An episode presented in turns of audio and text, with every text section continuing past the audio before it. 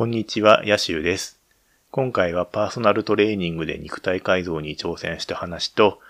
その後、ゲイアプリでまあいろいろとひどい目にあって、最終的に PCR 検査を受けるに至った話をしていきたいと思います。でも前回の、え本音ラジオから結構4ヶ月以上空いてるのかな。だいぶ空いちゃったんですけど、まあその間、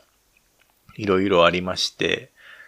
6月から8月の3ヶ月間、あの、パーソナルトレーニング専門のジムで、まあ、ダイエットに取り組んでたんですけど、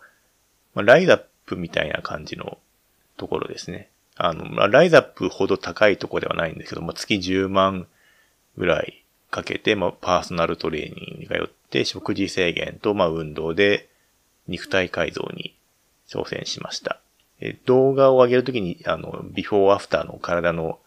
写真を多分動画の画面に出す予定なんですけど、まあ、体脂肪率23%ぐらいのところから8.5%まで落として、見た目上もだいぶスッキリしたかなっていう感じですね。で並行してちょっと日焼けサロンにちょっとだけ行って、あの、まあ、筋肉がね、こう、はっきり見えるようにちょっとだけ日焼けしました。でも原料自体の詳しい話はブログで読んでもらいたいんですけど、これの場合はその基礎代謝、何もしなくても1日に消費するカロリーが、まあ大体1700キロカロリーぐらいなんで、あの1700、1日1700キロぐらい、キロカロリーぐらいを取るっていうところから始めて、まあ徐々に徐々に食事の量を落としていって、まあ最終的には1日1100キロカロリーぐらいまで落としつつ、まあジムで運動をするって感じで減量を進めていました。で、結構あの減量で摂取するエネルギーを減らすと、体がこう、ふらふらするとか、あの、頭で何も考えれなくなるみたいな話をよく聞くんですけど、俺の場合は結構、今、完全にその、C ウイルスの影響で、基本的にもう毎日テレワークになってるんで、こう家からこう会社まで行く、出勤するっていうような運動も全然ないんで、基本的には、まあそんなフラフラするとかもなくって意外と楽ではありましたね。まあもちろんね、ジムで運動するときは、すごいもう限界まで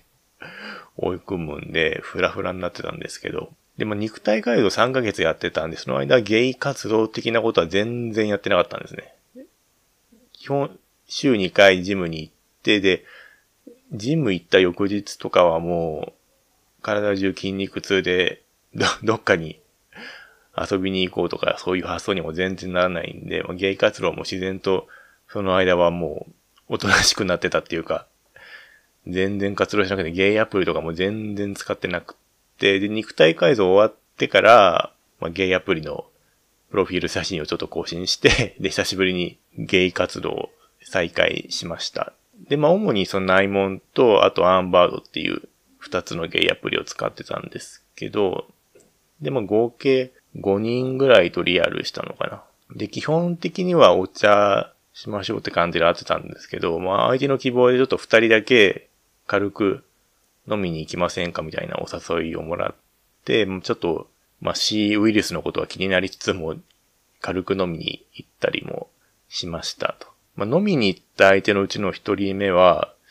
すんごいアプリの画像では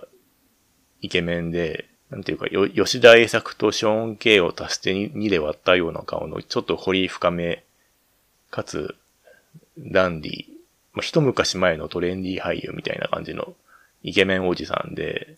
で、実際に会ってみたら、顔自体は割かしアプリの写真に近くて、イケメンだったんですね。ただ、唯一写真と違うのが、の髪の毛の量がアプリの写真の3分の1ぐらいになっちゃってて、結構頭皮が、頭皮が見えてるっていうか、まあそうですね。結構肌色が多いなっていう感じで、まあ個人的に別に薄毛は嫌いじゃないんですけど、薄毛はだったら薄毛で、その、変になんか隠そうとしないでもらいたいんですよね。なんか、結構その人髪型もなんか薄毛の吉田栄作って感じで、結構髪の毛が、まあ、長いっていうか、のんけの世界で言えばショートヘアって感じなんですけど、まあ、前髪が、まあ、10センチぐらいあるような、いわゆる本当に吉田栄作さんがやってるような髪型だけど毛量がすごい少ないみたいな感じになってて、ちょっと、うん、ちょっとこの感じは、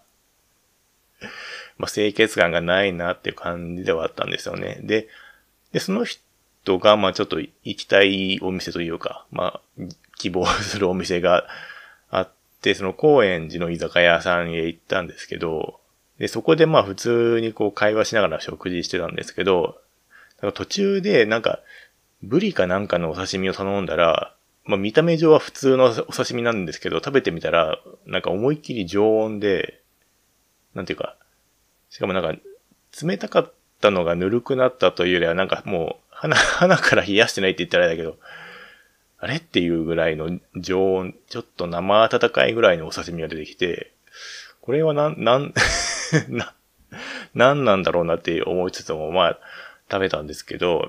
で、そこのお店はなんか、あれなんですね、入り口に、こう、ね、アルコール消毒的なものもなくって、あと、最初は結構空いてたんですけど、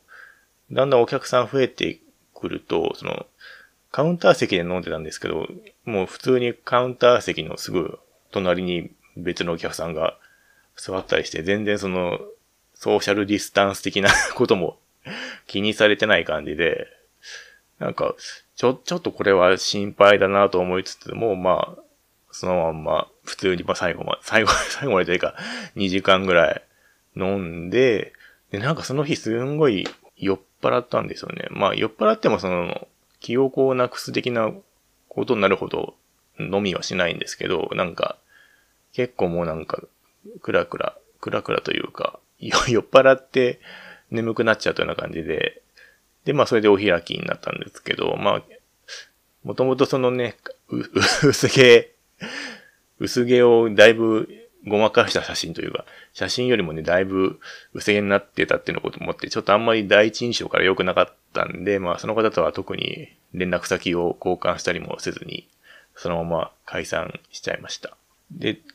飲みに行ったその人、その人と飲みに行った次の日にまた別の相手から、まあちょっと昼間から軽く飲みませんかっていう誘いがあって、で、その人とは池袋の北口のあたりの居酒屋さんに行ったんですね。ただ午後2時ぐらいで、まあ、昼ご飯食べた後だったんで、俺はそんなにそう飲み食いしなかったというか、一杯だけ飲んで、あとはソフトドリンク一杯だけで、まあ、食事もほとんど食べずにって感じだったんですけど、まあ相手の人なんか昼ご飯食べてこなかったらしくて、普通に4、5杯お酒飲んで、食事も普通にというか、まあ食事っていうかおつまみですね。おつまみもまあ普通に注文して食べてたんですけど、その二人目の人もまあ、二人目の人は割と、なんていうか、写真と違う 違う見た目というか、まあちょっと顔がよくわかりにくい感じではあったんですけど、体はまあ、いい体っぽいなって感じの写真で、まあ実際本人も、画体はいいんだけど、まあ結構顔は、ちょっとだ、だいぶ残念というか、写真では結構うまくごまかしてたんだなって感じで、まあ、その人とも特にまあ連絡先は交換せずに、そのまんま、いや、そろそろお開きにしましょうかって感じになっちゃったんですけど、で、その時になんかお会計が確か3400円とかで、二人は、まあ二人合わせて3400円だから、そんなに飲み食いしないんですけど、で、その時に俺が細かいお金が1300円ぐらいしかなくって、なんか3400円だと、まあ一人、割り勘だと一人1700円じゃないですか。で、あ、すいません、ちょっと今細かいの1300円ぐらいしかないんですけど、細かいのありますかって相手に聞いたんですね。そしたら、なんか相手も細かいのなかったみたいで、で、まあ、でも明らかに相手の方が俺よりも倍以上飲み食いしてたんで、まあ多分それでいいって言われるのかなと思ったら、そしたら相手が1万円札をその店員さんに見せながら、両替できますか？って聞き出して で、店員さんもちょっと困った感じで、すみません、ちょっと両替はやってないんですよ、みたいな感じで言ってて、で、そのね、相手が、まあ、自分よりもすごい年上、まあ、に相手から見たら俺の方がと年上だったりとかしたら、まあ、ちゃんと均等に割り勘したがるのはわかるんですけど、その、その時の相手は、俺よりも5歳以上年上で、で、しかも別に、なんでかお金に困ってるような人じゃなかったんですよ。まあ、あの、相手の職業とかもちょっと聞いたんですけど、別にコロナで困ってますみたいな感じなかったんで、だからなんかわざわざ店員さんに両替をお願いしてまでその100円単位できっちり割り勘しようとしたところがちょっと、えっていう感じではありましたね、正直。まあ最終的には相手の方が、まあ両替できないなるってことで、俺の方がちょっとだけ少なくなるように払ったんですけど、ね、そういうところで、明らかにその自分の方がね、たくさん飲み食いしてんのに、その100円単位できっちり割り勘しようとするっていうのはちょっと、器が小さいなと思っちゃいましたね。で、その二人目の相手と飲んだのが4連休の3日目だったのかな。で、その日は、ま、昼間に飲んで、打ち帰って、で、なんか、ちょっと夜ぐらいからちょっとだるいなと思いつつも、まあ、その日はそのまま寝たんですけど、次の日、4連休の最終日になって、なんか妙に肌、あの、肌寒いとか寒気がする感じがして、で、熱測ったら37.5度にな、ぐらいになってて、あ、これちょっとまずいなと思って。で、まあ、その日は、まあ、一日ちょっとおとなしくして、で、次の日を迎えたんです。で、次の日の朝には一応36度8分ぐらいかな。ギリギリ37度を切るぐらいになってて、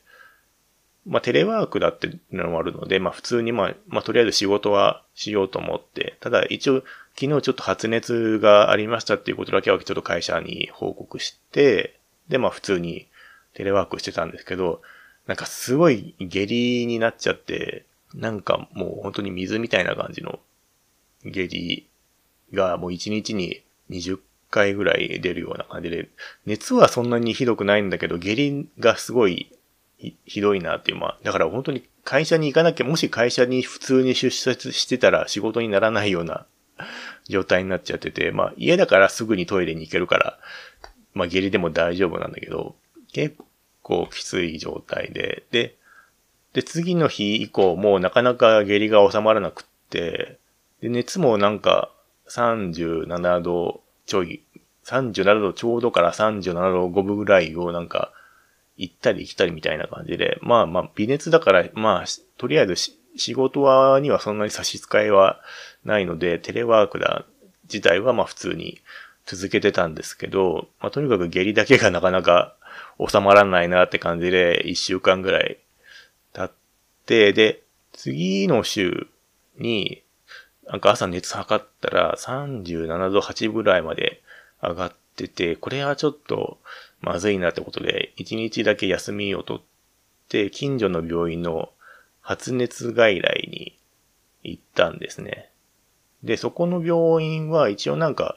国なのか都なのかわかんないんですけど、一応 PCR 検査もできる病院に指定されてて、一応熱がね、微熱とはいえまあ一週間ぐらい続いてるっていうのもあるので、おそらく細菌かウイルスによる食当たりの可能性が高いけど、一応 PCR 検査もしましょうっていう風にお医者さんに言われて、その場で PCR のあの、長い綿棒をこう鼻から突っ込まれて、奥の粘膜をちょっと綿棒でこすってっていう感じの PCR 検査をやってもらって、まあ、薬はあの、なんか、腸の細菌を殺す薬とか、腸のあの、働きを助ける薬とかを処方されて、その日は終わったんですけど、で、でも次の日に PCR 検査の結果が電話でかかってきて、まあ陰性でしたということで、この C ウイルスではなかったということで、まあちょっとほっとしたんですけど、まあその時点で、まあ、いわゆる食中毒というか食当たりだったっていうことが確定したわけじゃないですか。で、自分の場合、家ではそのコンビニで買ったものか、もしくはその、普通にスーパーで買ってきた肉とか野菜を家で調理したものしか食べないんで、だからコンビニご飯か完全に火の通ってるものしか普段食べてないんで、まあ、多分自宅で食べたものが原因で食当たりになったっていう可能性は低いと思うんですよね。だから、多分その前日前々日の2回のリアルで行った居酒屋のどっちかが怪しいんじゃないかなとは思ってるんですね。まあ、特にあの常温の刺身が だ出してきて、出してきたところがちょっと、あそこはちょっと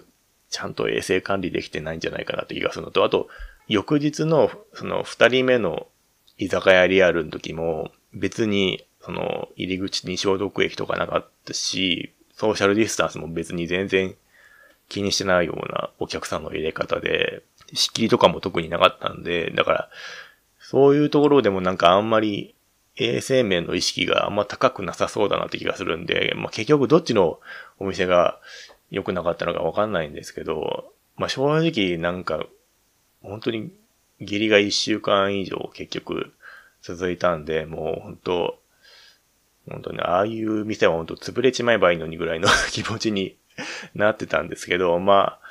あ、あれなんですよね。結局、まあ食中毒もなんですけど、やっぱ今って C ウイルスの問題があるから、やっぱりちゃんとそういうところに気を使っているお店を選ぶっていう行動を、まあ、すべきだし、まあそういう意味では自業自得ではあるんですよね。あいまあリアル相手に連れて行かれたお店とはいえ、やっぱりちょっとこのお店なんかちょっと危ないなっていう気になったら、やっぱすぐにね、帰るべきだったというか、まあ、何かしら理由つけて、さっと切り上げるべきだったなとは思いましたね。だからまあ自業自得っちゃ自業自得なんですよね。まあ結局その後、あの、薬を飲んだらまあ3日4日ぐらいで下痢も治って熱も出なくなったんで、まあ良かったんですけど、まあだからやっぱり、居酒屋とか行くときはちゃんと、あれですね。まあ、調べてから お店を選ばないとダメですねっていうふうに思いましたね。まあ、もしくはちゃんと詳しい人に誘っ、居酒屋に詳しい人に勧められたとことか にしないと、やっぱアプリで適当に出会った相手が勧めてきたお店とかはちょっと信用しちゃいけないなっていうのを痛感しましたね。あの、最近あの GoTo Eat っていうのが始まったじゃないですか。なんか GoTo Eat って、まあ多分個人的に使う機会は多分ないと思うんですけど、GoTo Eat の対象になるためには、その、一応感染対策的なことをちゃんとやってますよっていうお店じゃないと、その GoTo Eat の対象のお店には、あの、してもらえないみたいなんで、まあそういう意味ではそういうちゃんと感染対策をしているお店がどこかっていうのが分かりやすくなったっていう意味では結構いいのかなっていう気はしますね。もちろんね、の対策しててもリスクがゼロになるわけじゃないんで、結局そういうとこには行かない方がいいんじゃないかっていう考え方も当然あるとは思うんですけどね。うんまあ、ということで ね、まあ、やっぱり、まあ、今の時期はあれですね、やっぱ、やっぱ飲み系のリアルは、なおさらやめた方がいいなっていう気はしますね、やっぱり。まあ、もしくは、宅飲み的な。まあ、ただ宅飲みって結局自分の家か相手の家かどっちかにこの、ね、行くってことなんで、それはそれで 別のリスクが発生しますけど、まあ、感染対策という意味では、まあ、宅飲みの方がいいのかなっていう気がしますね。まあ、やっぱお茶ですよね。軽いお茶とか、広めのレストランとかでお食事するのが一番いいのかな。まあ、あとは、外ですよね。公園とかでお茶するとか。まあそういうのがいいんじゃないかなっていう気がしますね。はい。まあでも本当あの居酒屋のどっちかはね、本当まあどっちかっていうか、まあ両方ともね、あんま考えたいとかも全然しないし、あんまね、衛生的じゃなかったから本当どっちも潰れちゃえばいいとは思うんですけど。まあね、はい。まあ自分も悪かったです。はい。ということで。でそせっかくね、ネクタイ改造に成功して、リアルもバンバンできるようになったのに、そういうひどい目に遭っちゃったので、まあ、ね、しばらくはちょっと、控えめにというか、ちょっと気をつけてリアルをしたいと思います。まあでも本当に肉体改造して写真変えたら、すごいなんか、メッセージとかも来やすくなって、あの、ゲイアプリ上で。まあやっぱ見た目を整えるっていうのは、いや、まあ大事ですよね、本当まあ、まあね、アラフォーのおっさんで、見た目が整ってない人がゲイアプリで選んでもらえるかって言ったら選んでもらえるわけが ないっていう悲しい現実もあるんで、まあ、どこまで頑張るかっていうのはあるんですけど、まあ、なるべくね、頑張って今の体型をキープしつつ、リアルを していきたいと思います。まあでも正直今そんなに恋人欲しいって感じでもないんですよね。なんか結構あの自粛生活で寂しいというか恋人いないと寂しいっていうね感じになってる人も多いと思うんですけど、自分の場合はあんまそういう感じがないっていうか、なんか一日のほとんどを家で過ごすようになったんで、なんかもっと家を快適にしたいって感じで、今家具のほとんどを買い替えてる途中で、まあベッドとか仕事用の机とか、テレビ台とかテーブルとかソファーとか、いろいろ 家具を買いまくってあって、多分、えー、そう、先月なんかカードの請求が30万ぐらいになってて、普段、普段も10万いくかいかないかぐらいなんですけど、ちょっとね、ベッドとかも奮発して、7万ぐらいのマットレスが買っちゃったんで ちょっとね、あの、経済的には良くないかもっていう気がしてますね。まあでももうね、アラフォーなんで、それなりにお金も使っていいかなっていう。幸いあの、コロナの影響はあんまないっていうか、むしろ会社自体はコロナ前より儲かってるぐらいの、別にコロナだから需要が増えるような業種ではないんですけど、会社自体はまあ、売り上げも右肩上がりだし、近々で給料が下がる要素がないので、まあ、普通にお金も使っていきたいと思います。お金、どんな、どんな宣言だって感じですけどね、お金も使っていきたいと思います。まあでもね、必要な時に使うってこと大事ですからね。うん。ということで、ね、はい、肉体改造を頑張って、ゲイ活再開して、お金も使ってますという話でした。はい。では、また次回もよろしくお願いします。ありがとうございました。